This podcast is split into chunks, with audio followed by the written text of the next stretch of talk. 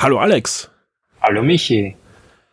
Ja, wir sitzen leider nicht im Küchenstudio zusammen, das war nicht geplant und ich kann jetzt schon versprechen, das wird einer der best vorbereitetesten äh, Game 1 Ausgaben überhaupt sein. Ja, wir haben den vollgepackt noch und nöcher und bis zuletzt sind neue Themen noch reingekommen hier. Aber ja, wie das Leben spielt, äh, ist meine kleine Tochter in der Nacht krank geworden und da erstens ja sie krank ist und zweitens du ja auch ein kleines Kind zu Hause hast und auch selbst wahrscheinlich krank werden wolltest, haben wir gesagt, wir, wir machen das remote. Sicher ist sicher, weil sonst hätte man natürlich bei dir aufnehmen können. Das hast du auch angeboten, dankenswerterweise. Aber ich habe gesagt, nein, das bringt nichts. Vor allem, sie hat jetzt wirklich hohes Fieber bringt.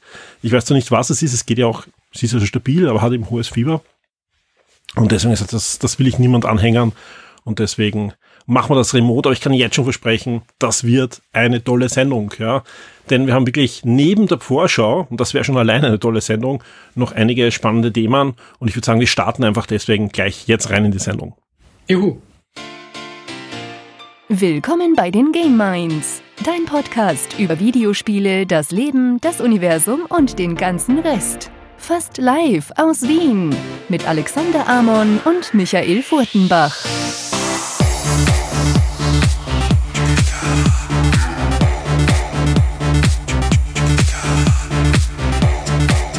Ja, hallo und willkommen zur 87. Game 1 Folge. Und wie schon eingangs erwähnt, wir nehmen remote auf, sind aber gut gelaunt, obwohl es auch ernste Themen gibt heute. Das darf man nicht verheimlichen, aber wir haben einfach eine vollgepackte Sendung, Alex. Was haben wir vorbereitet? Wir haben einiges vorbereitet. Ich sehe gerade, ich habe es nicht so schön aufgelistet wie sonst, aber ich, äh, wir, da, da wir laufend irgendwie Eigentlich sind über nur wenige Punkte.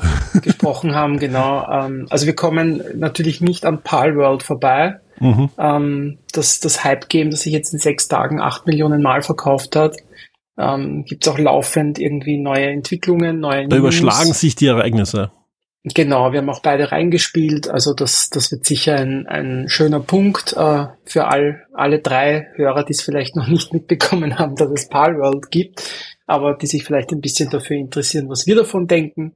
Ähm, wir haben jetzt gerade vor der Sendung auch noch mitbekommen, dass äh, es äh, acht äh, Prozent der Microsoft Games Division äh, getroffen hat.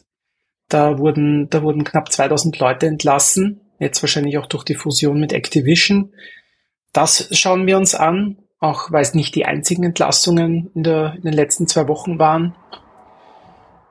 Und genau, ansonsten geht es natürlich, also, Ja, ja, ich wollte nur recht geben. Also das ist ja was, das ist ja wirklich, man kann gar nicht mehr sagen täglich, sondern fast stündlich gab es mhm. die letzten Tage ja äh, leider Gottes Newsmeldungen. Meistens wird es ja kolportiert, ja, also ja, da, da, da wird gleich wieder ähm, eine Gruppe von Leuten entlassen. Ähm, und dann wird es bestätigt innerhalb von kürzester Zeit. Meistens wird er eh geleakt von irgendeinem, der betroffen ist. Und äh, das, das war echt gewaltig. Und die ersten Studioschließungen sind ja auch schon im Raum, also nicht nur Kündigungen, sondern dass eben die, mhm. die Studios auch geschlossen werden. Und zuletzt heute am Nachmittag ja, Microsoft, die auch hier nicht ganz unerwartet natürlich jetzt äh, Personal abbauen nach den ganzen Fusionen, aber da gehen wir nachher eh genau darauf ein, welche Auswirkungen da was genau auf was hat und was das eigentlich für die ganze Industrie bedeutet. Genau, und dann äh, erzählen wir natürlich auch ein bisschen aus dem Nähkästchen, was wir gespielt haben. Wir haben zum Beispiel beide auch Prince of Persia gespielt, das neue, das im Vorfeld ein bisschen für Kontroversen gesorgt hat, ähm, und äh, eben Palworld. Wir haben einiges gesehen, sowohl filmtechnisch als auch serientechnisch und ein bisschen, was wir privat äh, abseits dieses ganzen Irrsinns erlebt haben, wollen wir auch erwähnen. Das Wichtigste ja. ist noch nicht aufzählt, oder? Hm, dass wir beide gesund sind, oder was meinst du? Die Vorschau aufs nächste Jahr? Oh, eigentlich, eigentlich das, das, was euch die nächsten vier Stunden beschäftigen wird da draußen, ja. Wir hey, blicken hey, hey. auf 2024. Ja, stimmt. Ich habe es verdrängt. Ja. Ich hab's verdrängt. Und wo andere Podcasts sagen, nach vier Stunden ist es Schluss, wir machen nur Videospiele, sagen wir, da sind wir erst in der Nähe des Ziels, ja. Wir sagen euch, was euch erwartet im ganzen Jahr bei den Videospielen, sofern bekannt, bei den Fernsehserien, sofern bekannt und auch bei den Kinofilmen.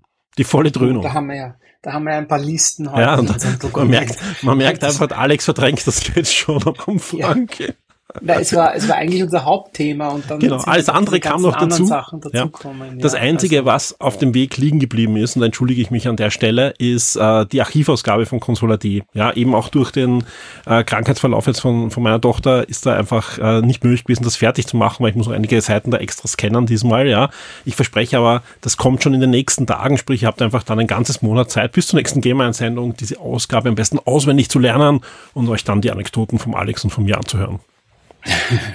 genau, ich glaube, das wäre heute eh, wird, wird, auch noch den Rahmen es wär, Genau, es wäre wahrscheinlich das gewesen, was wir eh sagen, das schipfen wir ins nächste, ins genau. nächste Mal, ja, weil es halt am, am unaktuellsten ist, im wahrsten Sinne des Wortes. Aber ja, wie gesagt, da, da blicken wir dann nächstes Mal drauf. Aber ich verspreche jetzt schon, wird eine, eine lange, eine gute und eine dichte Sendung werden. Wir werden aber ja keine, keine Zeit mehr vergeuden und blicken gleich ins erste Thema. Und ich würde sagen, ja, lass uns einfach über dieses Spiel reden. Dieses Spiel, das wir schon am Radar hatten. Also man kann nicht sagen, dass wir es alle nicht am Radar hatten, weil es gab ja so spätestens im Sommer, aber auch ein bisschen davor schon, so die ersten Trailer. Ich glaube, ich glaube, der erste Trailer war sogar vor zwei Jahren schon oder irgendwie so. Es war ja, wenn man nachgeschaut hat, gab es da immer wieder solche extrem merkwürdigen Pokémon mit Waffentrailer, die da irgendwie kamen und man hat gesagt, okay, ja, Mal schauen, wann verklagt die äh, Nintendo, kommt das Spiel überhaupt, was ist das? Ein kleiner Entwickler, das, das wird eh wahrscheinlich nix, aber dann kam es Richtung Release, plötzlich war es auf der Game Pass Liste, sprich Microsoft hat sich das auch irgendwie, ja, sich angenommen und, und lizenziert für den Game Pass und jetzt war es da. So weit, so gut, aber dann ging es halt ab. Und das hatte, glaube ich, gerne, gerne irgendeinen Journalisten zeigen oder so, der das am Radar hatte, so, dass das sich halt acht Millionen innerhalb von innerhalb von kürzester Zeit, ja, weniger Tagen verkauft. Ich glaube, damit hat keiner gerechnet. Nein, nein. Auch weil das Studio völlig unbekannt ist. Also der jetzt auch nach und nach sind erst Informationen rausgedroppt, wer das ist. Es ist ein japanisches Studio ähm, und und die die haben ja auch gesagt, ne, also sie hatten irgendwie 10.000 Dollar Budget und da gibt es ja ein aktuelles Interview. Ja, das, das merkt man auch. Es ist eben nicht dieses High-Polish-Spiel. Wir reden da von einem Early-Access-Spiel. Ja? Ich wollte gerade sagen, es ist noch Early Access. Und ich meine, jetzt, jetzt hat sich's acht Millionen Mal verkauft. Jetzt, jetzt wäre natürlich Budget da. Ähm, und ja, ich meine, es ist, es ist halt so, wie du sagst. Ne? Also man hat zwar ein bisschen was mitbekommen, aber so, dass das wirklich released, hat, hat irgendwie keiner glaubt offenbar. Und, und dann war es auf einmal da. Und ich, ich kann mich erinnern, ich habe am Freitag eben noch eine Geschichte dazu gemacht. Da waren es bei drei Millionen Stück und habe ein bisschen versucht zu erklären, was Palworld ist, habe eben selber reingespielt, also ich bin ja kein, kein großer Pokémon-Fan, aber die Idee natürlich, dass man, dass man irgendwie damit auch mit MGs rumballern kann, habe ich irgendwie spannend gefunden. Und es ist dann tatsächlich, wenn man, wenn man einsteigt, du erstellst einen Charakter und dann, dann bist du in dieser, dieser bunten Welt. Das ist einfach der Breath of the Wild, dieses Bing am Anfang einfach eins zu eins kopiert. Also Nintendo hätte ja echt viele, viele An Anknüpfungspunkte hier, hier aktiv zu werden. Ähm, und dann gehst du halt in diese Welt und dann, dann musst halt ein Lager bauen und dann musst halt wirklich Pokémons fangen. Also so kleine Wesen mit, mit blauen Bällen, nicht mit roten.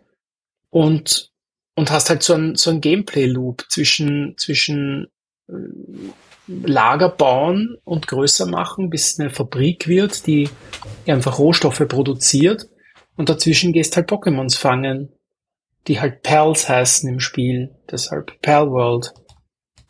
Und das ist es eigentlich. Und das mit diesem, mit dieser genialen Idee von Pokémon, die ja schon seit ein, zwei Jahren gut funktioniert, kombiniert, dass man später halt eine Gatling Gun und einen Flammenwerfer und alles kriegt, äh, mit Schlagzeilen wie äh, Peter, also diese, diese Tierschutzorganisation schaltet sich ein, wenn man halt quasi Tiere versklavt, die, die dann arbeiten müssen äh, für, für keinen Lohn.